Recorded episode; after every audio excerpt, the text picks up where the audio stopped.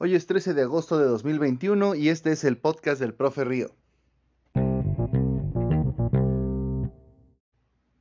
Como cada 12 de octubre y 13 de agosto, o cualquier día que huela un poco a interacción entre México y España en particular, estamos en este momento bombardeados por un montón de mensajes sobre lo feo que es haber sido conquistados, o bien algunos que nos vienen de los españoles con los que tenemos más contacto gracias a la globalización, que nos dicen que ellos nos salvaron y que todo está bien gracias a ellos. Estas dos maneras pendejas de pensar son el tema del día de hoy.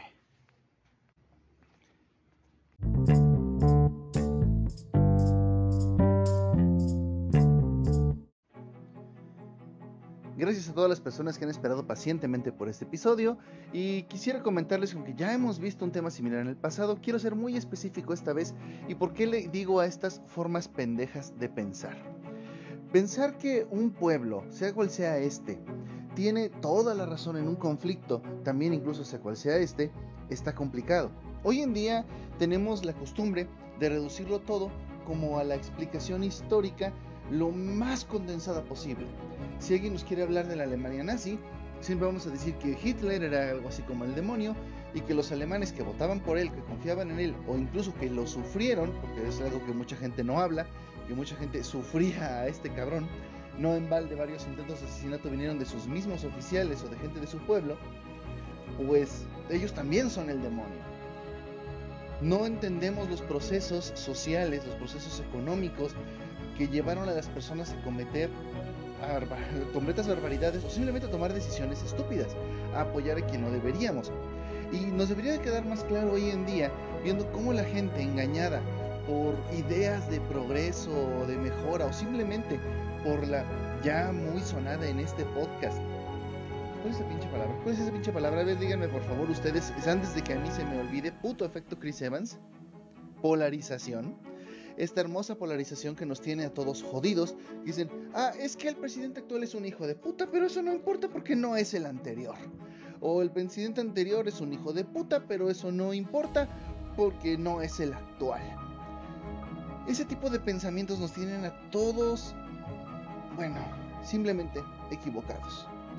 No les va a faltar, si se meten a Twitter un rato, encontrar un montón de narraciones y de ejemplos de las enormes masacres que cometieron los españoles en México. Muchas de ellas, de verdad, totalmente mentira. Porque lo cierto es que la conquista española no estuvo marcada por ese famoso saqueo ni por ese famoso genocidio, sino por la explotación y no es lo mismo. Y en sí, todo esto en su momento se vio aquí en México con, bueno, entre los pueblos indígenas que hoy en día conforman México, se vio como una oportunidad de progreso. Y bueno, los pueblos indígenas veían a las personas que venían del exterior como personas superiores y a final de cuentas les costaba muchísimo trabajo, digamos, imponerse ante ellos. Digo, tenían armas mejores que las suyas, son mayores, pero los consideraban aliados. Es algo complicado. No puedes decirle a una persona que vino y te ayudó a echar al imperio que te tenía sometido que, que vaya y chingue su madre. Y peor aún, si lo haces, te arriesgas a que vengan más como ellos, ahora sí en gran número, y esta vez sí te arrasen. Es algo que pasó en muchísimos lugares a través de la historia, no, no me crean a mí, simplemente estudien un poquito. Es decir, vamos a entender un poquito a esos famosos tlaxcaltecas, que muchos consideran casi unos traidores, otros gente manipulada, en fin. Hay que entender por qué hicieron lo que hicieron. Lo vieron como una oportunidad primero y después no supieron qué hacer con su oportunidad. Con respecto a los españoles, ¿por qué hacer lo que hacían? Bueno, a final de cuentas, eso era lo que se hacía. Eso era lo que la gente quería de las nuevas tierras, incluso lo que querían de tierras viejas. A todos nos encanta leer historias sobre las famosísimas cruzadas, que no eran más que conquista de tierras. A todos nos encanta escuchar sobre las proezas de los grandes héroes y todas, todas llevan simplemente a la conquista, al incremento de los imperios. Que si Alejandro Magno, que si Carlos Magno, bueno, a quien tú quieras. ¿Para qué vamos a ir más allá? ¿Para qué me voy a, uh, a devanar los sesos explicándoles gente que ustedes tal vez ni conozcan? o que yo mismo tal vez conozca menos de lo que creo. Todas las personas en aquella época y aún en esta trabajan por sus propios intereses. ¿Eso es bueno? No, no estoy justificando nada, pero es bastante explicable. Si los tlaxcaltecas hubieran sido el imperio dominante, habrían, bueno, habrían hecho las cosas que hicieron los aztecas, tal vez no exactamente las mismas, pero habrían tratado de expandirse. Había otros dos imperios en México en ese momento. Algunos fueron destruidos, otros no tanto, otros más bien fueron absorbidos. La historia no es tan simple como nos la cuentan, de que vino un cabrón, nos rompió la madre y ahora somos, somos fuimos sus esclavos durante 200 años. No sucedió así. Definitivamente no sucedió así. Y cuando también decimos estúpidamente que no nos fue tan mal como en otros lugares, hay un poco de razón, porque los ingleses hicieron una, eso sí, una masacre en donde quiera que llegaron. También pasó con algunos portugueses y franceses. Ay, perdón si se oyó un poquito de eco. Estoy caminando mientras hablo con ustedes. Pero recuerden que este es un podcast de opinión en este momento y que estoy reaccionando a algo, por eso si me escuchan enojado y hablando pausado, pasa eso. Pero donde yo voy es que necesariamente tenemos que entender que la naturaleza humana no es de que algunos somos muy buenos y otros somos muy malos. Todos tenemos ese potencial dependiendo de dónde nos encontremos. Si ustedes leen Svetan Todorov, van a entender, al menos un poquito mejor, que una persona en una situación en la que alguien le manda, alguien a que considera superior, en la mayor parte de las veces lo va a hacer y va a encontrar mil justificaciones. Si ustedes eh, ven el experimento Milgram o el experimento Simbardo, van a ver cómo una persona aparentemente buena puede hacer cosas terribles en la situación correcta. ¿Cuál es esa situación correcta? Pues dependerá de cada persona y dependerá de cada contexto. Pero sí hay situaciones en que pueden llevar a casi cualquiera a hacer lo que otros quieren. Incluso yo siento que el famoso proyecto MK Ultra que buscaba encontrar la forma de crear soldados durmientes totalmente obedientes era totalmente inútil. Uno podría simplemente utilizar lo que se usa hoy en día. La propaganda, la desinformación, otra vez, la división, la polarización, para que las personas simplemente se vayan contra quien nosotros queremos. Incluso podemos tener en cuenta que otros lo van a usar contra nosotros y planear hacia adelante. ¿Los españoles nos vinieron a salvar? Claro que no. Eso fue una conquista, de sea como sea que ellos se quieran justificar.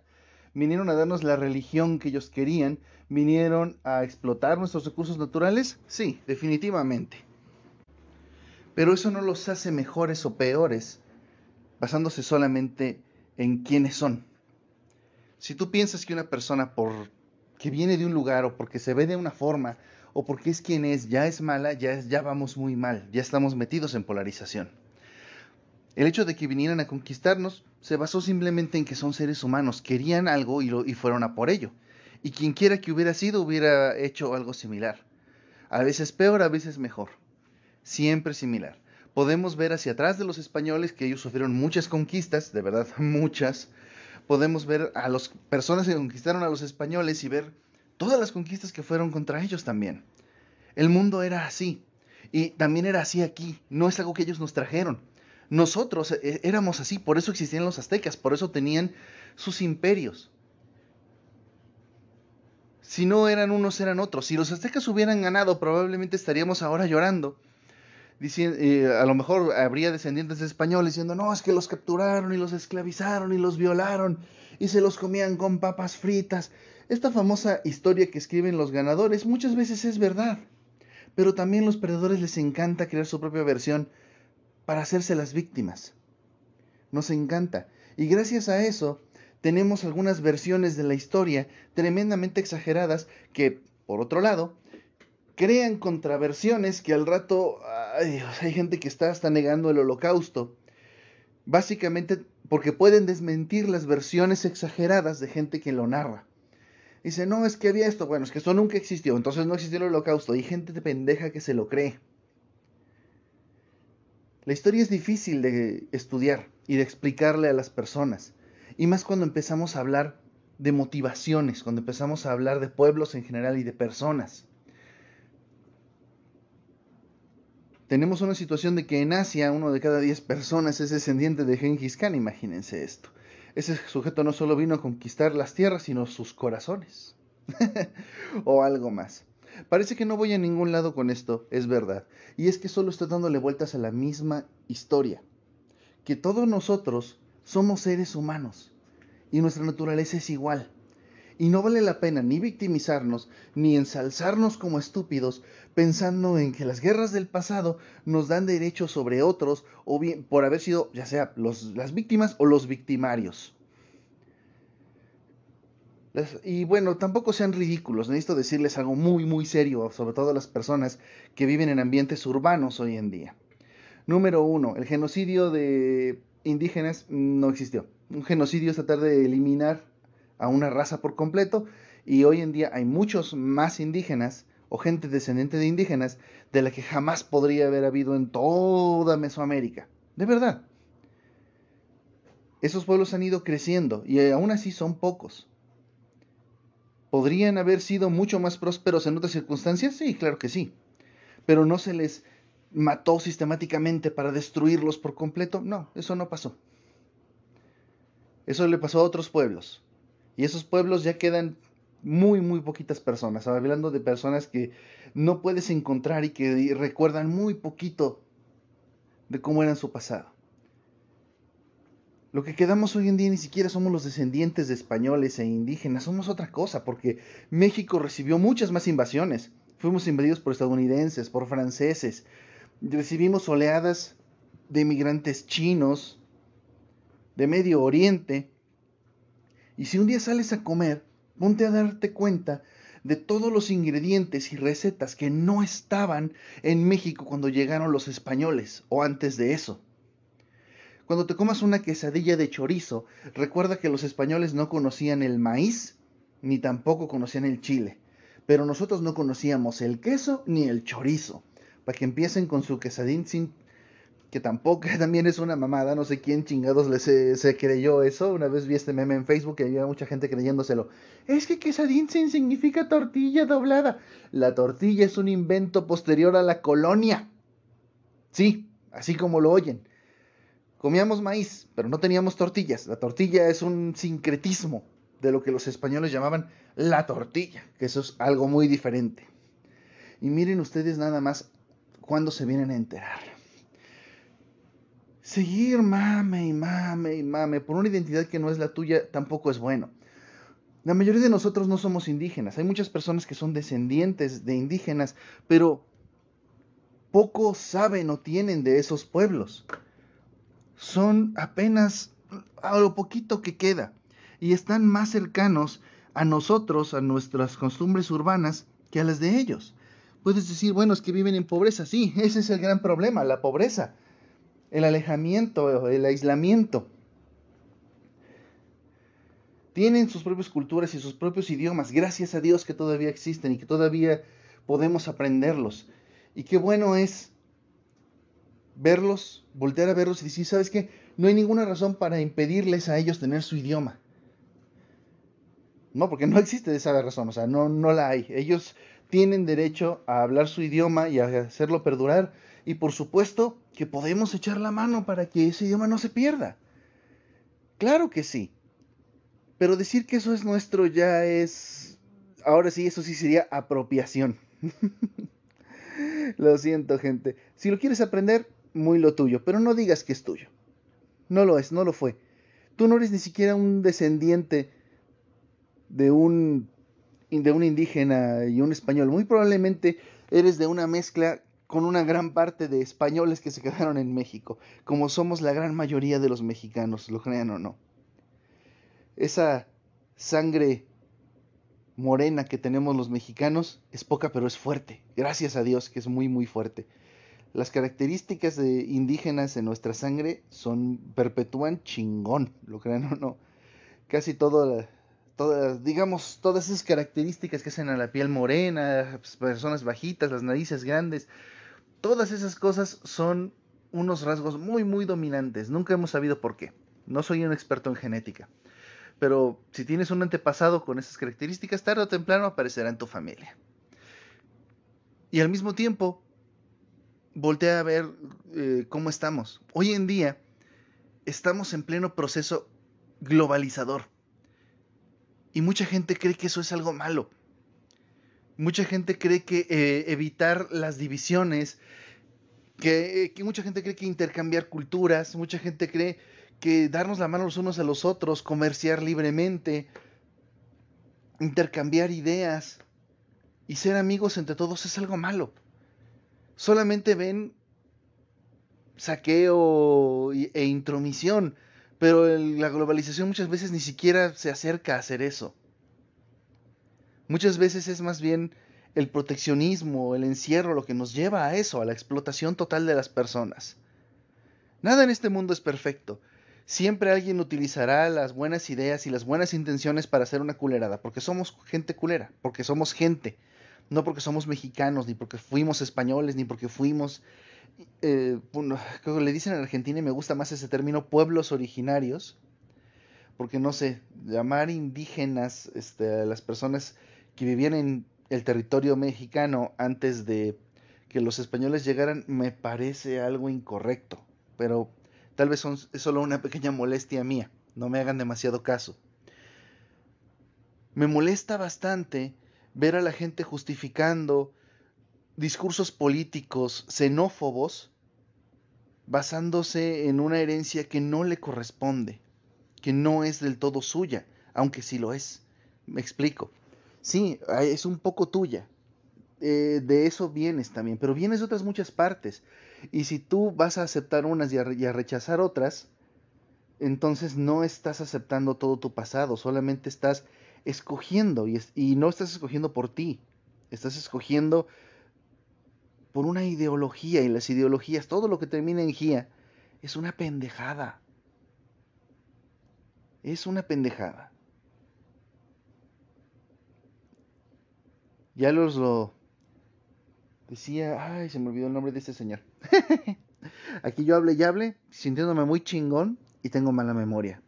Pero efectivamente hay filósofos que ya nos habían advertido que todos los que terminan en ismos son peligrosos porque quizá nos lleven a tener una forma nueva de pensar interesante y útil, pero tal vez también nos lleven a encasillarnos en una forma de pensar limitada. Me parece que fue Oscar Wilde quien decía que definirse es limitarse. Cada vez que tú dices, es que yo soy tal ista, estás dejando de ser todo lo demás. Tú eres descendiente de españoles, eres descendiente de indígenas, eres descendiente de personas de Medio Oriente, de África de otros lugares recónditos de Europa, de, personas que se mezclaron durante el Imperio Romano, el primer gran intento por de la globalización, que ya ven cómo terminó, a ver si no nos pasa lo mismo. Los seres humanos no somos tan diferentes, siempre andamos buscando diferencias pequeñas. A mí me encanta ver en algunos libros de fantasía cuando aparecen pueblos nuevos o personas nuevas o incluso extraterrestres que los seres humanos nunca habían visto antes y que los vemos todos iguales, pero ellos son capaces de encontrar pequeñas diferencias entre ellos no solo para distinguirse individualmente, sino para hacer, hacer racismo, diferenciarse, dividirse, crear categorías. Y no estás ayudando a nadie odiando a otros por ninguna razón o por sentirte orgulloso de cosas que ni siquiera son tuyas, que ni siquiera te corresponde a ti aceptarlas o no. Las personas que quedan entre los pueblos indígenas no son para que nos divirtamos, son para que los respetemos y les ayudemos, si es necesario, a que, lo, a que conserven, y si lo quieren conservar, a que conserven esas costumbres. Si ellos hablan el idioma desde niños, son libres de aprender o no el español o de olvidar o no el idioma que quieren. Dicen, no, son libres porque están metidos en pobreza. Bueno, ahí es donde nosotros podemos intervenir. Podemos darles oportunidades, echar la mano. Y un día veremos cómo. Un día platicamos de esto. Me, encantaría, de hecho, oír sus opiniones al respecto. Que ya está enojándome un poquito que en ninguna de las redes donde estamos la gente opina sobre los temas. Aunque ya tengo por ahí algunos comentarios que tengo guardados para programas futuros.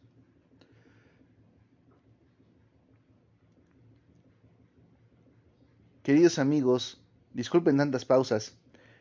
Disculpen también eh, el hecho de que estos podcasts se han ido haciendo cada vez con más diferencia de tiempo el uno entre, el otro. Ustedes ya saben que mi vida personal en este momento está un poquito acelerada. Hoy me encontré con un poquito de tiempo libre y un tema bastante fácil para opinar.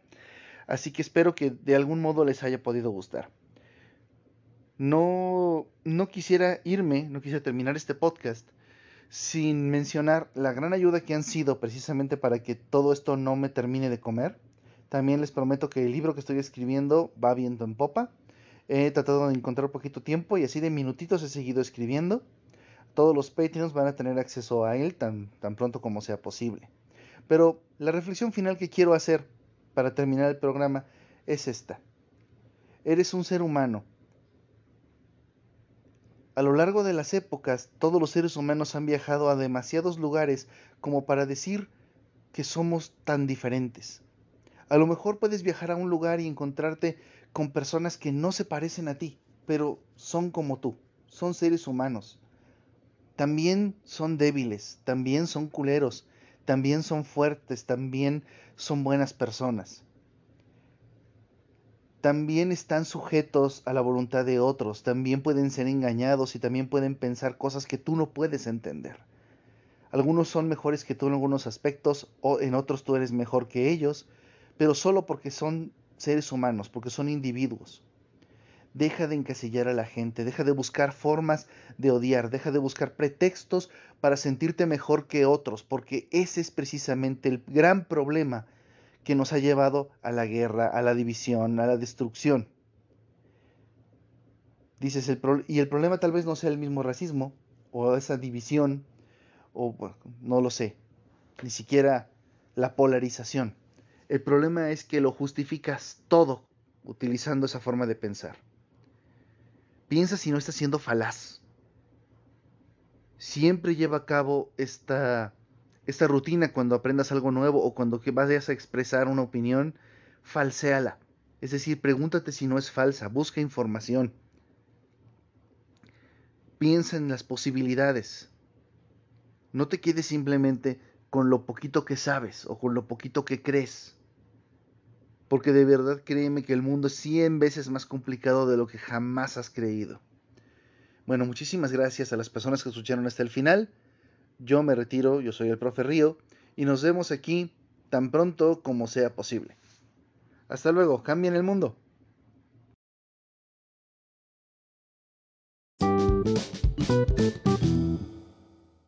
Queremos agradecer en especial a los Patreons que hacen posible este programa, como los Sonistli, Daniel Arevalo, David X, Erisu, Janus G, Gaby Rodríguez, Carlos Enrique Reyes, Luis Ávila y Juan Miguel Chacón Bazán. Muchísimas gracias a todos ustedes. Ustedes son lo máximo. Muchísimas gracias.